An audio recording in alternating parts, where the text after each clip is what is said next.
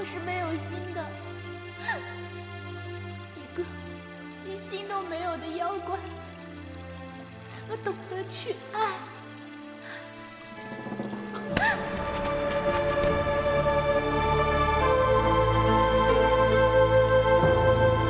同学们，大家好，我是知识而丰富、嗓音再来炫酷、光一个背影往那一杵就能吸引粉丝无数的刘老师。《聊斋志异》这本书本身是由四百九十多个光怪陆离的小故事组成。如果你要问我这里边哪个故事最好看，那我只能说是各有特色。但是你要说哪个故事可以配得上耳熟能详这四个字儿，那么聂小倩一定是榜上有名的。从一九七五年至今，这个故事光是电影和电视剧就改编过三十几个版本，就连小倩也是在女鬼、树精以及其他什么别的身份之间是来回切换的。可以说，虽虽然大家都叫小倩，但是其实内核各不相同。而今天咱们要看的就是零五年由胡歌和杨幂主演的这版，不掺任何工业糖精，讲述书生与狐妖的凄美爱情故事的小倩。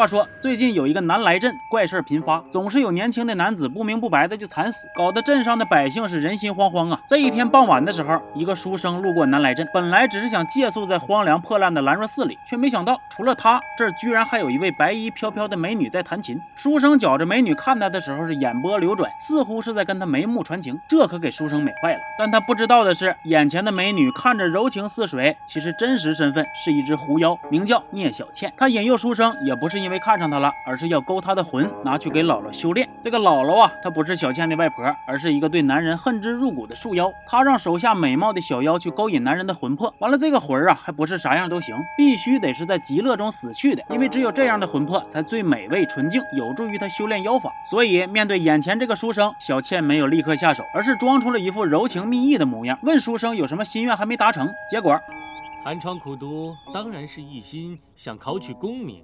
还有，最好是能升官发财，妻妾成群呢。步步高升，金玉满堂，酒池肉林。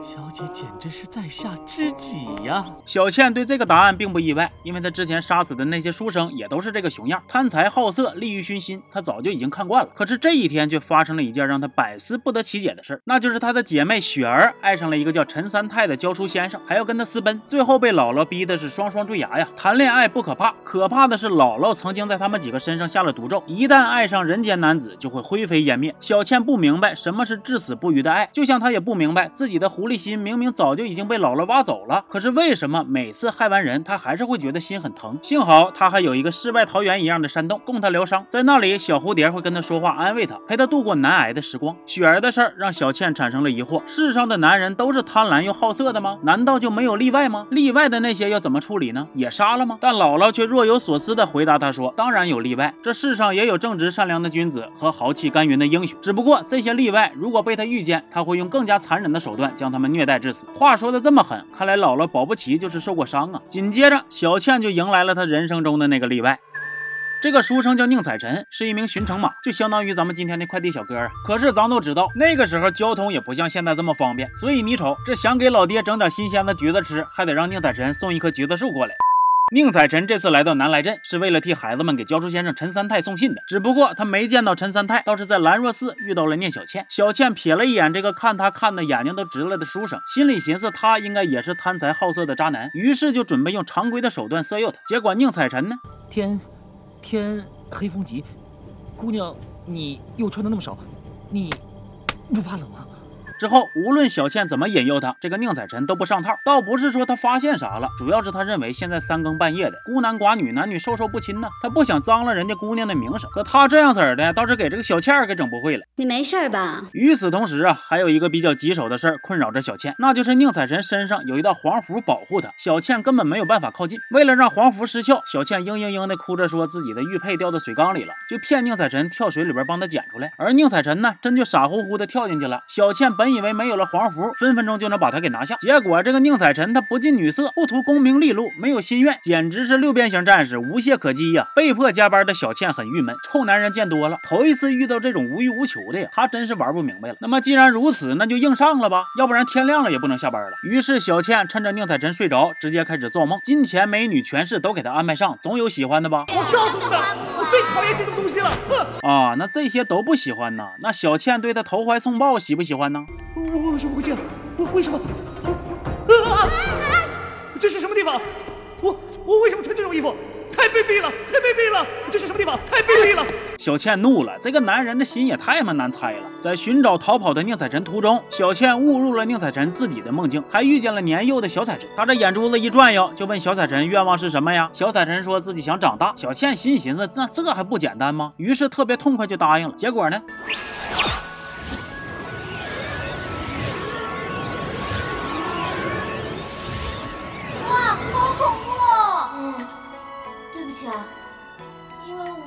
小时候，所以我不知道长大跟变大是不一样的。小倩发现呢，在宁采臣的梦里边，没有荣华富贵，没有纸醉金迷，只有一家三口其乐融融，一起吃桂花汤圆，一起放孔明灯，这就是他心里边最快乐的事儿。梦中小采臣的父亲说：“要是不懂珍惜，就是一无所有；相反，就能一无所求。无所求就是最快活的，知道吗？”知道了。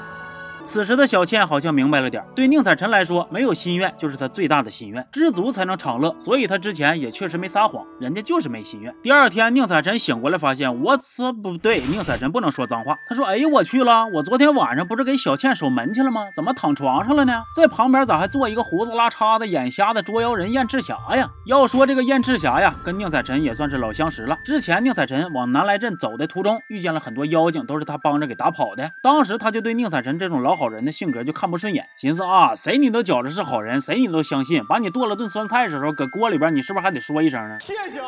那个时候还发生了一件很神奇的事儿，就是有一个修炼了百年的妖精，就因为舔食了宁采臣一点血，妖性居然有那么一瞬间都被净化了。不过这个事儿呢，后续引发的讨论让宁采臣也跟燕赤霞出现了分歧。宁采臣认为妖精不光是有恶的，也有例外，有善良的吧？那么善良的是不是就不用杀了呀？但是燕赤霞却觉着，只要是妖精就没有好的，杀就完事儿了。到到最后他们也没争出来一个对错。但是在分道扬镳之前，燕赤霞还是给宁采臣留了一道黄符保平安。哎，对，那个黄符就是他给的。现在这燕赤霞更来气了，早就说了别啥人都信，你就是不听，咋样？又让妖精给盯上了吧？得亏我及时赶到，帮你把妖精给赶跑了，要不然现在你就搁孟婆那嘎喝汤了。不过宁采臣完全没有意识到，燕赤霞说的这个妖精就是消失不见的小倩，甚至还以为是燕赤霞太凶，把小倩给吓跑了。另一边，因为宁采臣的出现，小倩再一次对雪儿和陈三太的事儿产生了疑惑：爱情到底是什么？为什么他们可以为了爱对方连命都不要？小倩的疑问直接把姥姥给惹毛了，她言辞激烈的跟小倩说：“爱情不是啥好东西，对妖精来说那就是毒药，一旦沾上就不得好死啊！”小倩皱着眉头，虽然现在她还是不太懂爱情是啥，但是很显然她也没有完全认同姥姥所说的话。这头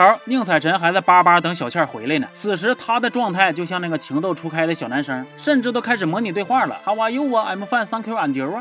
那头燕赤霞在兰若寺里边贴了一张符纸，直接给小倩给挡外头了。小倩进不去，她着急呀、眼看那猎物就在里面，难道我要轻易放过他吗？难道我跟这个人就没有机会再见面了吗？那个宁采臣，他一定在里面等着我呢。其实前半段话有点像烟雾弹，后半段话才是重点。这个时候，小倩对于宁采臣的感情已经发生变化了。她虽然嘴上还说着猎物啥的，但是心里呀就是想跟他见面。这说明啥呀？啊，你惨了，你坠入爱河了。不过福是死的，人是活的呀。小倩虽然进不去，但是宁采臣出得来呀。之前小倩看了宁采臣的梦，知道他喜欢孔明灯，于是这一次他就故意用孔明灯把宁采臣从兰若寺里边给引出来，而且他还布置好了好看的花灯，甚至还变出了宁采臣记忆里的那一锅桂花汤圆。宁采臣被小倩哄的是贼开心呐，连看他的眼神都更加深情了，甚至还拉着小倩的手整了一套暗号。两个人玩累了就靠在一起睡觉，气氛可以说是非常暧昧。晚上因为枯树叶的遮挡，地上的符咒失效了，小倩又能重回兰若寺了。可就在她还沉浸在不用跟宁采臣分开的喜悦里时，突然一阵妖风刮过，大魔头黑山老妖以及追着他过来的姥姥都出现在了兰若寺里。小倩和宁采臣呢，就近找了一个水缸躲里边了。黑山老妖这次来呀，其实是为了小倩，他看上这个小妖精了，要带她去结婚去。不过你就看小倩刚才跑的那个速度啊，脚底板子都要冒火星子了，她能乐意吗？而姥姥呢，别看平时对小倩他们都挺严厉的，不让处对象，还下毒诅咒啥的，但其实吧，在其他的事儿上，他还真挺仗义。这不就特意赶过来帮忙拦着黑山吗？这外边的气氛是点火就着，缸里的俩人也憋的是相当难受啊。宁采臣忍不住把头探出水外，结果被小倩一把就拽回来。毕竟外边一群妖精，宁采臣对他们来说，那就相当于年夜饭桌上的大肘子呀。小倩怎么可能让他有被发现的风险？但是硬憋也不是那回事儿啊。于是情急之下，小倩只能嘴对嘴的赌气给宁采臣。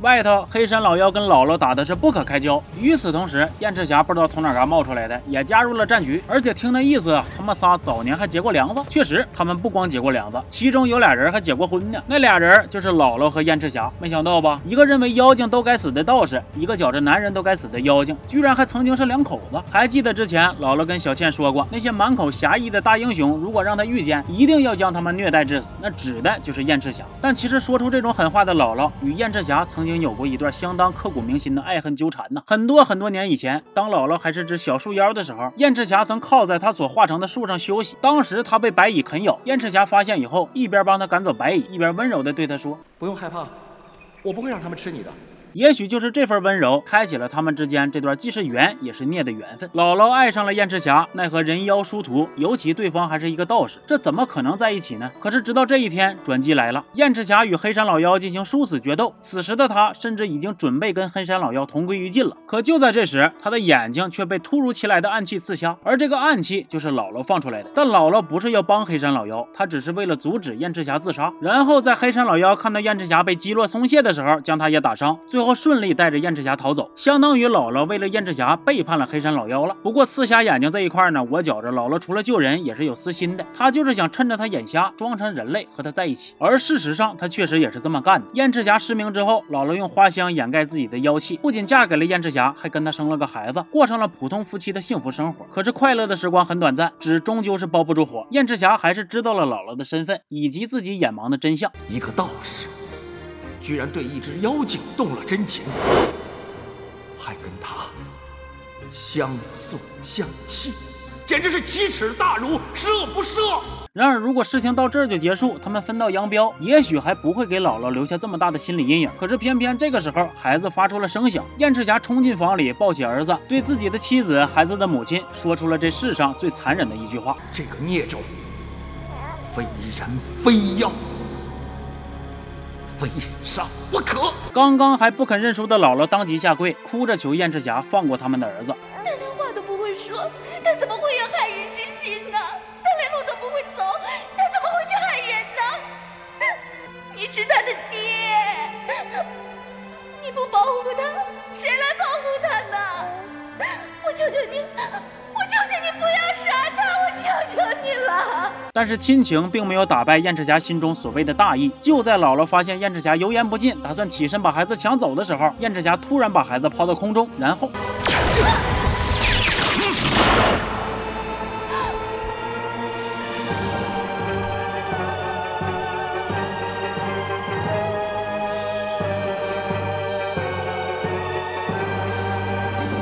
孩子死在了自己的面前，这对于一个母亲来说可以说是致命打击了。所以，这也就是为什么相比于贪财好色的烂男人，姥姥更恨满口侠义的英雄。他回归妖界，用男人的魂魄修炼，甚至还给自己的手下的小妖精下毒咒。但是他真的对燕赤霞只有恨没有爱了吗？小倩曾经不小心打破过一瓶姥姥最爱的香油，叫百花香，而当年姥姥也是采集各种花瓣，用花香来掩盖身上的妖气。这两者之间真的没有联系吗？这一次在跟黑山老妖的对抗过程中，姥姥不仅仅自己想办法逃走，还帮燕赤霞脱身。即使他根本不领情，他当然有恨，但是也确实没有完全放下爱。另一边，在经历过水下渡气这个事儿之后，小倩原本是想跟宁采臣坦白，因为自己是妖精，所以在水里边不用呼吸，但却被宁采臣给岔过去了。他说小倩能憋气这么久，一定是因为家住在海边，水性好。还提到小倩敢一个人留宿在阴森可怕的兰若寺，一定是因为她心地善良，从来没做过亏心事儿。可他说话的时候，眼神躲闪，语气也是显得有些慌乱，很难不让人怀疑他其实已已经猜到。了小倩不是普通人，毕竟之前他在跟镇上的老百姓打听陈三太的时候，就听说兰若寺有鬼怪的传闻。可即使猜到，他也没有说出来。究其原因，其实就是他对小倩也有了感情。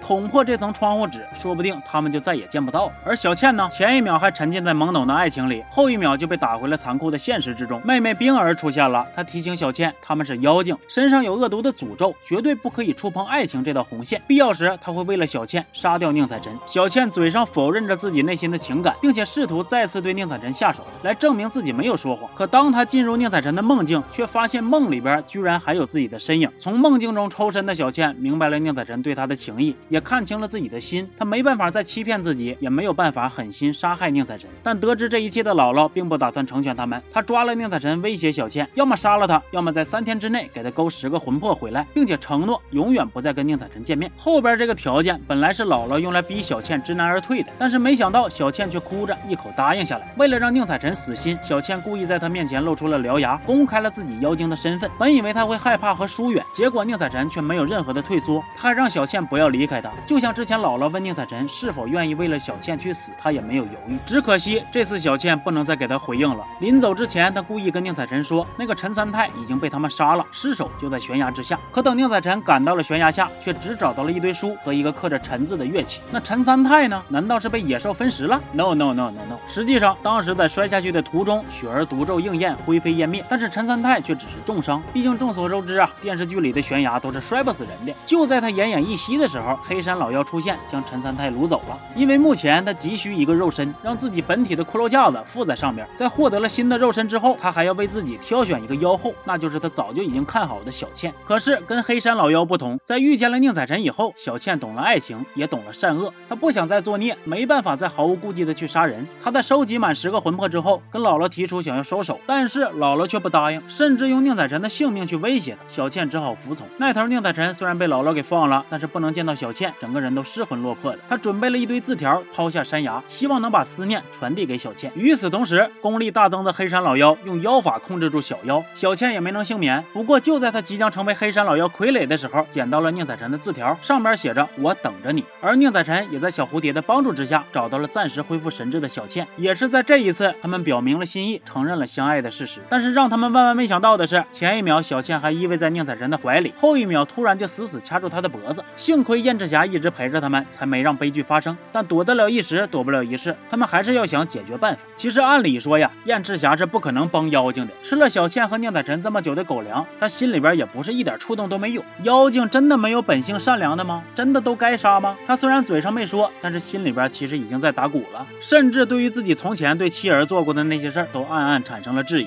另一边，在给小倩想治疗办法的时候，回忆起了一件事儿：之前有一个妖精因为舔食了他的血，所以暂时的净化了妖性。那么说不定他的血也能治好小倩。可是燕赤霞不同意，如果想要彻底的根治小倩，一滴一碗都不够，宁采臣可能都得搭上一条命啊！但是宁采臣没有退缩，他把自己的血当成是药，想要让小倩喝下去。如果真像燕赤霞说的，所有妖精都是恶的，那么此刻小倩应该为了活命，毫无顾忌的吸干宁采臣。但是他没有。看着爱人为自己付出，他打翻了装着血的碗，不肯接受这样极限一换一的帮助。不过我想说的是，这血放都放了，全倒了也太可惜了吧？要不就先把这碗喝喽。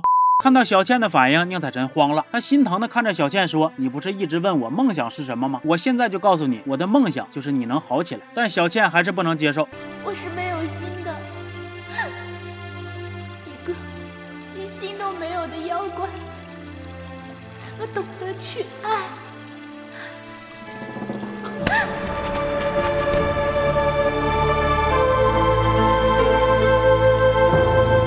这一个吻下去，小倩算是暂时被宁采臣给安抚住了。过了一会儿，燕赤霞单独叫住了小倩，他说：“喝下这碗绿油油的符水，就可以让小倩暂时摆脱黑山老妖的控制，只不过代价比较大，不仅极其痛苦，而且一夜过后就会灰飞烟灭。”然而小倩却欣然答应，自己又是被妖法控制，又是毒咒缠身，她本来也活不长了。如果死前还能再跟宁采臣度过一个快乐的夜晚，那她不是赚了吗？从前燕赤霞总挂在嘴边的一句话是：“妖就是妖，是妖就都该杀。”可是直到此时此刻，她终于醒悟过来，自己己这些年错的有多离谱。于是，在小倩临走之前，对她说：“小倩，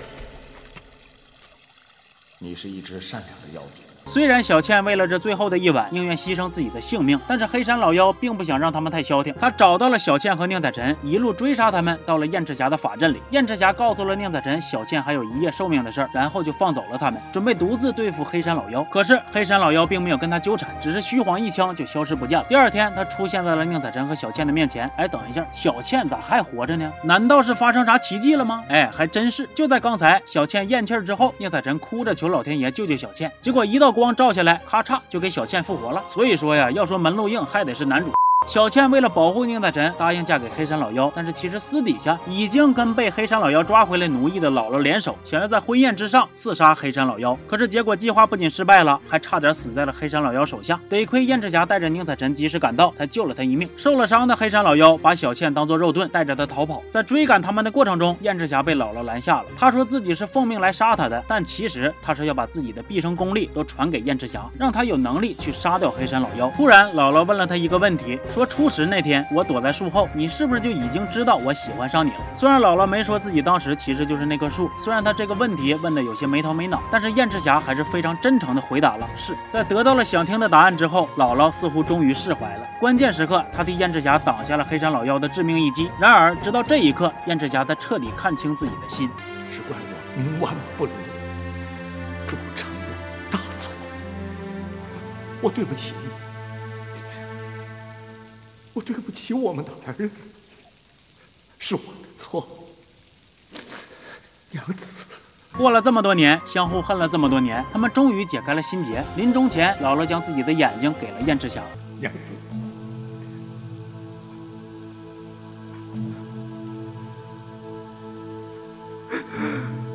我看见你，你好漂亮，你和我想象之中简直一模一样。然而，无论燕赤霞多么后悔，这份情他也没有机会还给他了。姥姥的死让大家对黑山老妖的恨达到了顶点。可就算是燕赤霞跟小倩联手，却还是没有办法彻底将黑山老妖打败。这时候，宁采臣吹响了当初陈三太在镇上教给孩子们的曲子。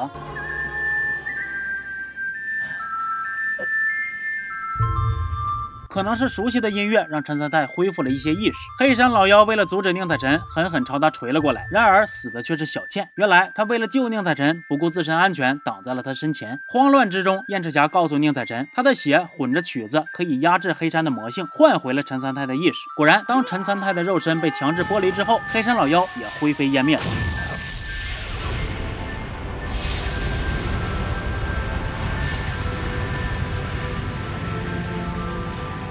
故事的最后，陈三太选择继续他教书的人生，燕赤霞也要去他曾经和姥姥生活过的地方看看。宁采臣带着思念回到了小倩的家乡，此刻一只小蝴蝶好像认识他一样，落在了他的手上。燕赤霞说过，小倩因为今生立德，来世可以入轮回，不再做妖精。或许这只小蝴蝶就是他，而他也终于获得了自由。那么这部剧啊，是胡歌和杨幂早年合作的作品，甚至比零九年播出的《仙剑奇侠传三》还早了四年。当时拍摄的时候，杨幂才十八岁，虽然年纪不大，但是我觉着那。那个时候的演技比起现在来说更加的灵动可爱，诠释小倩这个人物的时候是能把观众带入到她的喜怒哀乐里的。胡歌呢，零五年的时候也是刚刚二十出头，但是演技已经很哇塞了，可以说是把这一版里的宁采臣这个角色诠释的非常到位。从对感情一无所知到最后和爱人阴阳相隔，他的每一个过渡都不会让人感觉突兀。而这部剧剧本的打磨也是让我觉得这部剧特别不得了的地方，很多剧情和人物都是相呼应的。比如小倩开始对男人好坏的疑惑，就对应着宁采臣对妖精是否有善良的疑惑。人物也绝对是够立体的，尤其是姥姥这个角色，真的是赚足了观众的眼泪！看她哭着求燕赤霞的时候，我这心都揪在一起。而且我发现小时候看过那个《天地传说之虞美人》里边那个棒精也是她演的，当时棒精被吸干的场景堪称我的童年阴影。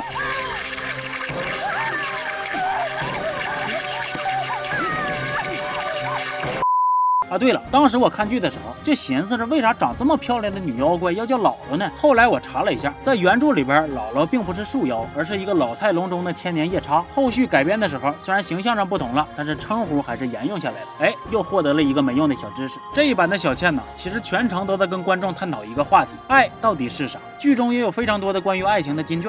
亲，就是有这种力量，叫你不知道自己的身份，忘记本性。执迷不悟，就仿佛在梦中，痛苦，却已能忘记痛苦。越是无助，就越为爱的真。心甘情愿的牺牲，就不是牺牲，是福气。行吧，那么今天这期就到这了。我是刘老师，咱们下期见。